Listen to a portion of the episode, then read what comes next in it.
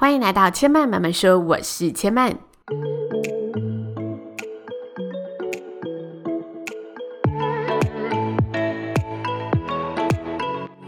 目前频道在 Apple Podcast、Spotify、KKBox 以及 Google Podcast 都听得到。喜欢的朋友，欢迎帮千嫚订阅并留言评论，让更多人可以认识千嫚慢慢说喽。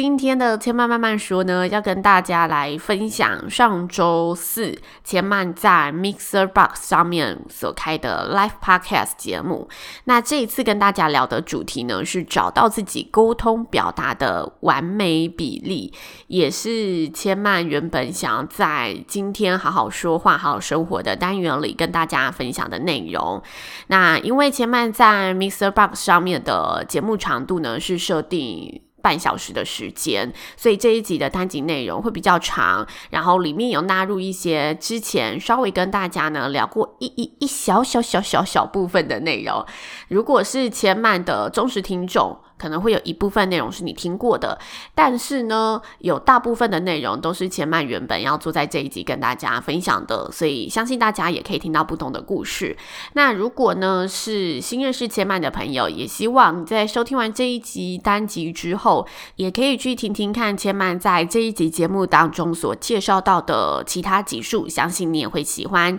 那接下来准备好，今天的节目就开始喽。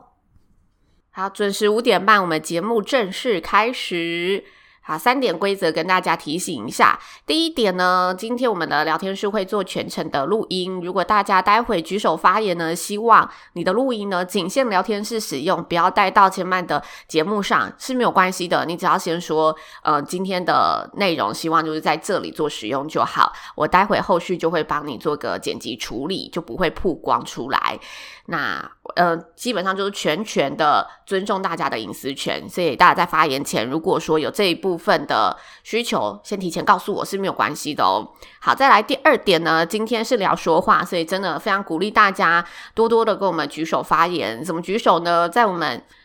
这个手机的右下方有一个挥挥手，橘色的挥挥手的符号，你只要点下去呢，我这里就可以开启你的麦克风，然后我们就可以一起的聊聊你所遇到的任何关于说话的情境，还是你想跟我们分享的怎么样子的说话方式，或者是你现在在说话上，你觉得你遇到了任何有趣的事情，都可以告诉我们。基本上有互动才可以有火花，所以大家今天勇于互动是没有关系的哦。好，那第三点就是我要先跟大家呢来说明一下为什么我会选择这个主题来跟大家聊天。我的节目叫千嫚慢慢说，然后目前已经做了第三年了。那在我的节目里面有三个支线，第一个支线就是跟大家聊生活，生活的部分是因为我的本业是主持人，然后也是内容创作者，在做 podcast 做文章的这一条路上，你常常需要有很多的灵感。那大家常会说，诶，灵感来自于哪里？其实就是来自于生活，所以怎么生活对所有表达者和创作者而言是非常重要的，因此我开了这个说，呃，开了这个生活的节目，就是希望可以跟大家分享我在生活中察觉到的一些有趣的人事物、印象深刻的人事物。所以我在每周日晚上会跟大家分享我这个礼拜，嗯、觉得哪一件事情是让我特别印象深刻的，然后跟大家分享在其中的学习或者其中的观点、其中的观察。这是我节目的第一个支线。第二个支线呢是说。说书的内容，说书是因为我们其实出社会后，你发现自己要前进、要进步、要学习，最直接的方式就是去看书。然后挑选你自己真的想要去进修的类别去做阅读，或者你想要让自己吸收的内容、吸收的一些方向去做阅读，这部分是很有助于我们成长的。所以我就希望我把平常看书的这一些内容也可以分享出去，分享给大家。然后如果大家对于这一本书籍是有共鸣的，也许也可以多多去支持这一些好书。大家知道现在作者其实非常的、非常的舒适，非常不好。所以，我们如果有这个机会支持他们，然后让自己也获得好的内容，去获得好的学习，我觉得是蛮棒的一个循环。因此，我做了说书的这个系列，这是我做说书的一个初衷。那再来第三个支线是说话。说话的部分呢，就回到我的主业了，因为我本身是主持人，然后主要是在做活动跟婚礼主持，所以我在说话上面是，嗯，平常就很会去做研究，然后去多留意一些说话的技巧或者说话的方式。因此呢，我开了一个说话的系列，这个系列是在今年才开始的。我希望在这个说话的系列里面，可以跟大家分享的是比较贴近生活类别的。一些说话方式，不是那种什么演讲技巧啊，还是说呃专否主持去呈现的，而是真的我们在日常生活中可能所见所闻，会常听到的一些，会常看到的一些大家说话的习惯或者使用的内容，比较是以日常生活的角度去做切入。所以大家如果有兴趣的话，也可以去去收听看看前半节目里面的说话系列，在大家的生活中应该是蛮有帮助的。然后这个节目因为我是新开的嘛，在二零二一年才开，到目前为止，反而刚刚前两个内容啊，大家都是之前听完给我的回馈没那么多，但是在说话内容发现大家有很多的困扰，大家会告诉我他在生活中真的遇到了什么说话的困扰，就会主动给予我这个回馈，我就觉得嗯，这个应该是大家嗯、对大家而言蛮有共鸣的，所以这部分如果大家待会真的在收听这个聊天室的时间里面有任何想要跟我们分享的。关于你日常生活中说话的事情，都欢迎随时的告诉我们。因此呢，我今天这一集 Live Podcast 决定呢，把这个大家有共鸣的说话带到节目上来跟大家做分享。那为什么会选这个主题呢？我想跟大家用两个故事跟一个演讲来分享为什么我会选这个主题。首先，第一个原因，第一个故事。我觉得女生应该会蛮有感的，就是我们在去买衣服的时候啊，会常常听到店员在你换上那一件衣服的时候，就告诉你：“哇，你好美耶，这件衣服就是适合你的。”或者是说：“哦，你穿起来好瘦哦，这件衣服就是要躺在你的衣柜的。”我相信呢，如果你是嗯真的比较相信自己眼光的朋友，或者是你很知道自己要什么的朋友，其实大部分的人在听到这些话的时候，都知道这是很假的。那个假就是会让你觉得很油、很腻、很不真诚，但很奇妙，就是当我们一条街逛完啊，很多人都会这么说，很多的业务都会这么推销你。那为什么他们会这么说呢？因为他们被教导这件事情只能这么说，他们被教导他今天只可以有这一个表达方式，要用这个表达方式他才会成功。但其实这是错的，因为你发现你会喜欢踏进去的店，都是那些真的很可以给你。真诚互动的人，那他们的真诚互动就不会只是流于形式。因此，我想要跟大家分享，就是找到自己沟通表达的完美比例，这些是可以运用在你生活里面的。这是我们日常故事常遇到的一件事。再来第二个，我前阵子呢跟一个我的设计师朋友剪头发，然后他就问我说：“呃，我的说话风格会变吗？”因为我跟他认识很多年，然后他就一直知道我大概主持的风格都是偏比较温暖啊，比较知性，然后呃是以比较柔性的方式在做互动。我就问他说：“你为什么会有这个问题？就是你最近是不是遇到什么事情了？”他跟我说：“因为他最近在开课，他有他的烫发技术非常的好，然后公司在培养他去做外界的讲师，所以他遇到他必须要把这些技术讲出来的这个挑战。”但是他发现呢，他其实在讲的过程当中，很长就是因为紧张或者因为不擅长，而导致很多的自信不足。所以他问我怎么培养自己的说话风格，或者是说他问我，嗯，说话风格这件事情是不是真的，嗯，就是一个人他那个样子就是那个样子了，很难去做改变。我听完他这两个问题之后啊，我就先告诉他，我说。我曾经看过一句名言，他是嗯一个沟通大师叫卡曼。来，有人要加入我们，我先把这句名言说完后，我跟他分享了一句我看过名言，然后那是知名沟通大师卡曼盖罗所说的。他说：“喜欢自己的工作的人，往往是最棒的讲者。”我就把我脑海中记得这句话告诉他。这句话是什么意思呢？这句话的意思是我们如果在看一些嗯技术者好了，专家他在讲述他自己领域的事情的时候。他往往会讲得栩栩如生。他如果是专家，又是沟通高手，好了，他又可以把他讲得打动人心，可以把他讲得好像哦，即使我是一般不是这个领域的人，我也可以透过他的内容，呃，真的是完完全全彻底的被这个事物给吸引了。我举个最简单的例子，就是我们在看呃阿基师煮菜的时候。在他们在呃教你就是怎么做料理的时候，他们不会很生硬的说，来这里是多少克的蛋，然后加多少克的太白粉，然后你的均匀搅拌要呈现微黄色。通常很难在他们的料理过程当中听到这样子的一个介绍，他们反而都可以用一个很生动的方式来去做呈现。那个生动的方式就是他们的经验，就是他们在这个工作上对这个工作热忱所产生的一些。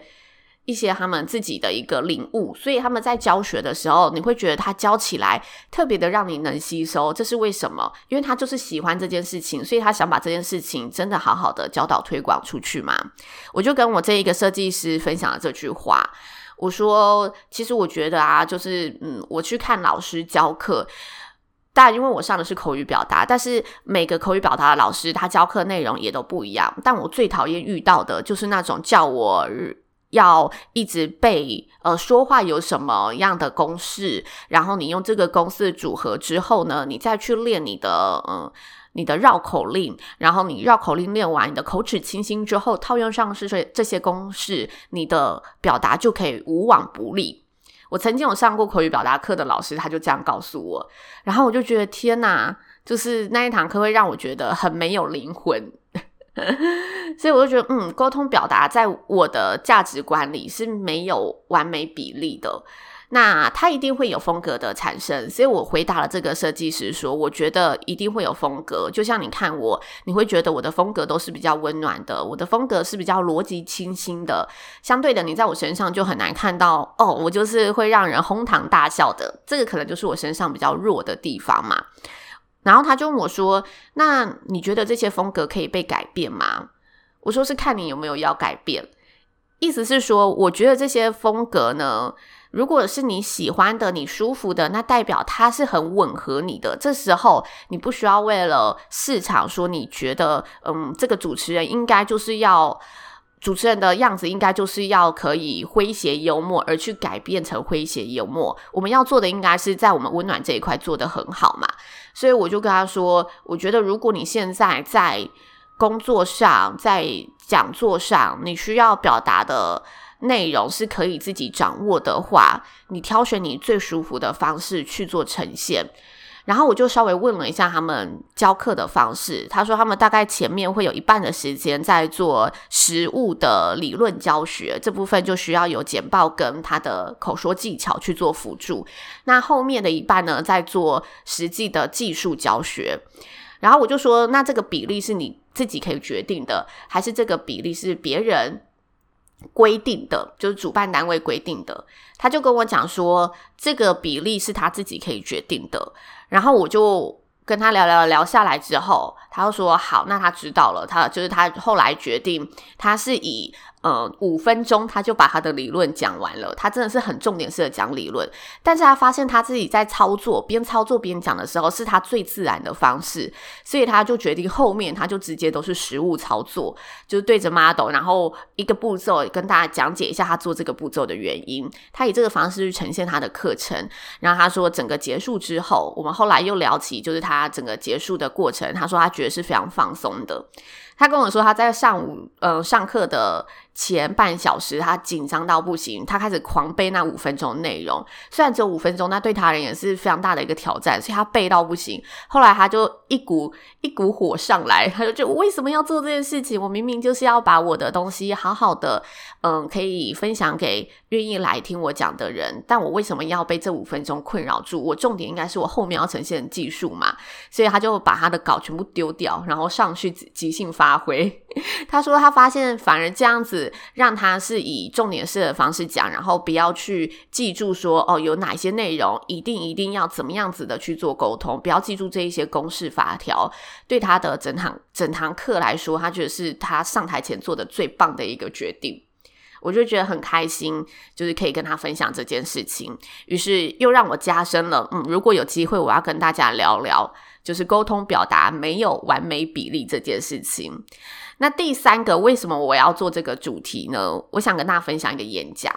其实我分享这个故事跟演讲，大家从中就可以感受到，就是呃，完美比例这件事情，我们可以先不要追求，但是我们可以追求自己的风格。那要怎么追求自己的风格？我后续会。嗯，再跟大家讲，我觉得风格可以从哪两个方向去做建立。但在建立之前，我想推荐大家可以去看一个演讲。这个演讲是 TED 上面的演讲。我在我的节目第两百二十九集，我记得也是前一两个礼拜，因为我刚刚说的这些事情都是非常近的事情。我在前。一两礼拜做了这一集，然后它的嗯、呃、标题内容叫做“如何假装做一场很棒的演讲”，这是 TED 演讲的标题内容哦。如何假装做一场很棒的演讲？大家搜寻就可以看到。如果现在收听节目的你啊，刚好是嗯、口语表达者，或者是你的生活上是需要常常用沟通这件事情来做呈现，可能是讲简报，或者你本身是讲师等等的，这个东西是非常。你一定会非常切中你需求的一部影片，让你有很多心思的一个演讲分享。那我不是的话，这个演讲非常的有脱口秀的感觉。就如果你本身对口语表达这部分需求没那么大，你可以把它当成一个脱口秀看，然后看完你会获得一些观点在里面。那我如果有兴趣，可以去听我二两百二十九集，我分享了这则演讲之后，我自己产生的一些观点。那我今天稍微简单、非常简单的讲一下演讲内容，然后为大家做个介绍，之后我就要切入我的主题。这个如何假装做一场很棒的演讲，主要是在告诉大家。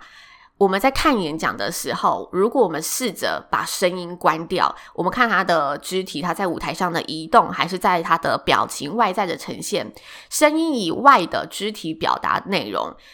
我们常常会看到一些 SOP，就是开头的时候手势要怎么样，结尾的时候手势要怎么样，或者是带到中间，呃，高潮的时候手势要怎么做引导。这个是演讲很妙的一种教学，它有一种公式告诉你说，诶，怎么样的一个手势会带大家进入怎么样的一个情境。好，他说，那现在我们把声音打开，声音打开之后呢，你会听到，嗯，他用不同的语调在呈现他的开场、中间跟结尾，用不同的语调在制造悬疑，用不同的语调放慢来引起你的好奇。或者用不同的语调加速，让你感觉哇，我现在嗯进行到一个非常刺激、非常嗯非常让大家血脉喷张的一个时刻了。他说，在演讲这一个事情上面，我们可以观察到这一些所谓的 SOP。但是他用了一个非常厉害的方式呈现，就是他呈现完这些 SOP 之后，他讲的内容完全没有任何内容，他直接以很棒的演讲呈现一场假装很棒的演讲这一个主题的内容来做所有 SOP 的展示。好，我觉得听到这里，如果真的有不懂的人，一定要去听两百二十九集，或者你直接搜寻这个，嗯，如何假装做一场很棒的演讲，这个 TED 演讲，你就会绝对懂我的意思了。因为我看完真的觉得他这场演讲太屌了。但是呢，回到回到他这个演讲，想要跟大家说的，就是嗯，以前我们在接受演讲训练好了，或者我在接受主持训练好了，我们都会强调什么时候的语气该怎么样，你的台风该怎么样，你的站姿该怎么样，因为这些规则让我们很放心，学任何事情都是一样，有一个 SOP 会让我们觉得有迹可循，有一个模板可以去验证，有一个标准定在那里，让我们可以去遵循。但偏偏沟通表达是没有完美比例的。不过为什么我们会常常觉得这个人讲话很舒服，或者我们会被这个人的沟通表达所吸引呢？这就是因为他找到了一个最适合他自己沟通表达的方式，而且他掌握得很好。那他要怎么掌握呢？我认为可以去分两个方向去做掌握。第一个方向是刚刚提到的，我们常常会看到的外在形象、表达形象。表达形象就是表达方式，你的语调、你的手势、你的眼神、你的表情等等的。所以有人会，呃，如果说你去真的有研究过一些。口语表达的书，他会说你的这个表情其实释放着是什么样的讯息？你的手势交叉，跟你的手势，嗯，放在背后，跟你的手势叉腰，放在胸前，放在胸上，这些其实给大家的心理学上会产生怎么样的一个连结？这些都是有科学研究的，但是它顶多只能占你。表达的一部分，而且我觉得表达首要要学的绝对不是这一些手势、这一些呃眼神、这一些语调内容。我觉得这反而是下一步要学的。我们第一步要掌握的是你的言谈内容。好，我先把这一趴讲完，再带到言谈内容的。我自己觉得言谈内容大家可以训练的方式。我为什么会说我觉得表达形象这些外在的东西，反而是你下一步要去做学习的呢？我最近在参加一个电视选秀节目，叫做《谁与争锋》，然后他每周六晚上十点会在东森综合台三十二频道播出。我是里面的选手，然后我大概在录到后面的，因为它是一个预录节目嘛，我在录到后面的第七集之后，整个大失常。诶，是第六集还是第七集？大家准时收看，在某一集第六集或第七集会看到我就失常的画面。我那一次啊，印象非常的深刻，因为它是我呃主持八年以来最丢脸，也是最跌得最惨的一次舞台经验。那因为我一直以来都是习惯呃主持的方式跟大家说话，所以大家现在听到我的声音，就是会有一个。觉得我是在工作中的样子，但其实我私底下就是真的在讲话的样子，会比现在又放松一点点。不过我已经习惯了这件事情，就是我习惯了，当我在跟大家分享一件事情的时候，对大众分享一件事情的时候，我会把自己调到哪一个频道，调到哪一个说话的习惯。那。我因为长期的训练，所以我已经就是嗯有一个很固定的样子在那里了，属于我的样子在那里。但是在这个节目上呢，我在训练的过程当中，他希望我去突破，然后去在舞台上呈现我舞台下完整，呃，或者是说他们希望可以更贴近一点的样子。然后同时，它是一个嗯、你在三分钟内要去呈现一个主题的演讲的。比赛活动，所以它里面会有一些说，希望你怎么样去从中学习你的语调，学习你的眼神、手势，去跟大家做一些比较技术上的、你外在形象技术上的操作。然后那一次呢，因为比赛相当的高压，你准备期间不多，然后我自己那一阵子工作，那个礼拜真的是爆忙，所以我自己就是内容自己就没有消化得很好了。加上我在舞台上呢，又一直记得那一些老师们。教练们，他教导我的整个过程，然后他希望我可以在这里要注意什么，要注意什么，所以我整个上台呢就呈现得非常紧绷，然后整个大忘内容，忘了之后，我就开始嗯一直在思考他告诉我的，我的表情要怎么控管，我的呃接下来我的眼神要怎么摆，但其实你那个时候空有这些表情技术已经于事无补了。因为重要的是你的内容都没有办法好好呈现出来嘛，所以我觉得在表达这件事情上面呢、我们先求我们把表达内容培养好。那接下来如果说你真的需要呃有舞台上的需求，或者是你真的希望自己在讲简报的时候可能看起来更有气势，或者是你觉得自己差不多可以去往下一个技术层面走的话，我觉得再来做表达形象的这一个方面的训练。不然，首先你的内容顾好，其实对你而言就是很加分的一件事情了。好，那我回到内容怎么顾？内容啊，我觉得第一个最重要的是遣词用句，慎选你的词汇。也就是说，我们一个人他选的词汇等于一个人他说话的气质。有些人他说话就是非常优美，像诗人一样，因为他所用的文句结构就真的柔美到不行。但有的人他可能说话出来很海派，会让你感受到哦，我他就是一个很豪爽的人。那他的用词语调，他就是会很豪爽的样子。他选用的词汇可能是哦台语夹杂在里面，会让你感受到他的热情，或者是他用的词汇就会是比较大剌剌、不拘小节的词汇。但因为在他这个人身上是合理的，所以你不会觉得跟他这个人不搭。所以你在讲话的时候，你仔细观察自己，大家一定都会有自己习惯的遣词用句，就是你慎选的那一些词汇，可能是你自己无形中就是习惯多用这些词汇去说。我举个最我觉得自己生活上最实际的例子，我跟我男朋友，我男朋友呢是一个广告，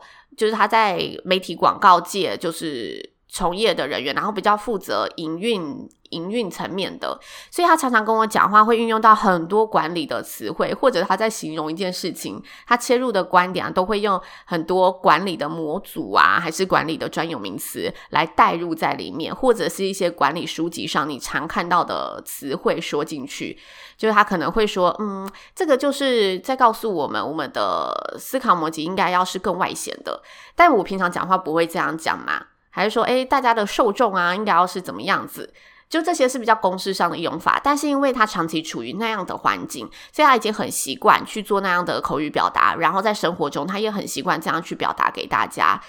所以这就是你一个环境所在可能会影响你的原因，或者是你真的现在对这一部分的领域就是比较有兴趣，你会因此而去改变你的词汇内容。所以，如果你希望自己呈现出来是一个像我，我希望我是一个温柔的人，温软温暖的人，我在呈现上我就会多更多嗯、亲近大家的用语，亲近大家的词汇，那一些比较坚硬的词汇就不常出现在我表达的内容当中。这是第一个遣词用句。再来，我觉得言谈内容非常重要的就是你要培养出自己的观点思维，这是言谈内容迷人的地方，每个人表达到最后啊，我们最讨厌听到的就是一大堆的流水账。这些流水账会让我们觉得，哦，就算听朋友很熟的朋友讲，我今天七点干嘛，八点干嘛，九点干嘛，我们也会觉得很无聊。但是当你听一个朋友说，诶，我今天发生了什么事情，然后，诶，我在这件事情觉得，我的小朋友啊，他竟然会怎么样？诶，你听到了一个新的他发生的事情，然后这个怎么样带给他什么样的感受？听到他的一些观点思维在里面的时候，你就会觉得非常有趣，想要跟他进行下一步的讨论。所以言谈内容，我觉得最主要是这两个：第一个就是你的遣词用句，第二个就是你自己的观点。那观点如何培养呢？多看多听绝对是最好的方式，也是唯一的方式。你一定要让自己多吸收，你才有可能去表达出、消化出自己的一个观点。综合而言，我觉得沟通表达它是一个，不是说你的嗯表达形象准备好，你的这个人的。表达魅力就可以呈现出来。你要找到大家的，你要找到自己的完美比例。最重要的就是你知道自己现在说出的内容是不是符合你真的想要呈现给大家的内容。那这些内容怎么样去雕琢？就是透过你慎选词汇的方式，或者透过你自己平常对于观点陈述的练习来去做呈现。所以，如果对口语表达有兴趣的朋友，我觉得这两点是我们可以先下功夫的地方。让我们自己在说话上是可以更贴近我们气质的，在我们自己的每一个呃言谈的内容都会是更符合自己本身希望呈现的形象，这才是我们要去找的方向，我们要去练习的方向。那我们这部分练习好了，我们有其他更进阶的需求，我们再去好好的雕琢自己的语调、自己的手势、自己的眼神。我想要用什么样的眼神跟大家做怎么样的一个交流？这是我觉得第二个步骤，表达形象，大家可以去琢磨的地方。以上就是千曼今天想要跟大家分享的，找到自己沟通表达的完美比例。哇，今天的聊天室好多人，真的很开心，来到了九十九个人。如果大家现在有任何你在就是说话上，还是你听完有任何心得，愿意跟我们做互动的，都欢迎在你右下角有一个挥手的图案，帮我点下去，然后跟我一起聊聊天一下。我希望在最后的两分钟可以听见大家的声音，好开心哦！原来是这个是热门时段，还是因为我昨天开的时段不一样，是开在十二点半到一点，然后大概只有三个人、三十个人加入我。三个也太凄惨，但今天来到了一百一十六个人呢，看来下次我要再试试看这个时段，大家可能下班比较有空。好，没关系，大家如果害羞也没有关系，就是我自己的频道里面有各种说话的一些内容，然后。如果大家想要增进口语表达的能力，嗯，在日常生活中有一些应用的话，我觉得可以去听听我的频道，叫做“千慢慢慢说”，然后里面有一个好好说话、好好生活的单元系列。那最近这个电视节目呢，我觉得也是蛮好的一个学习。如果大家对口语表达有兴趣的，也可以锁定东森综合台三十二频道，每周六晚上十点。上面呢，会有各式的选手在进行他的表达沟通的语言展示，然后我觉得这个节目大家看的话，我自己觉得很受用的是，我每次都会去很认真听那一些评审的讲评。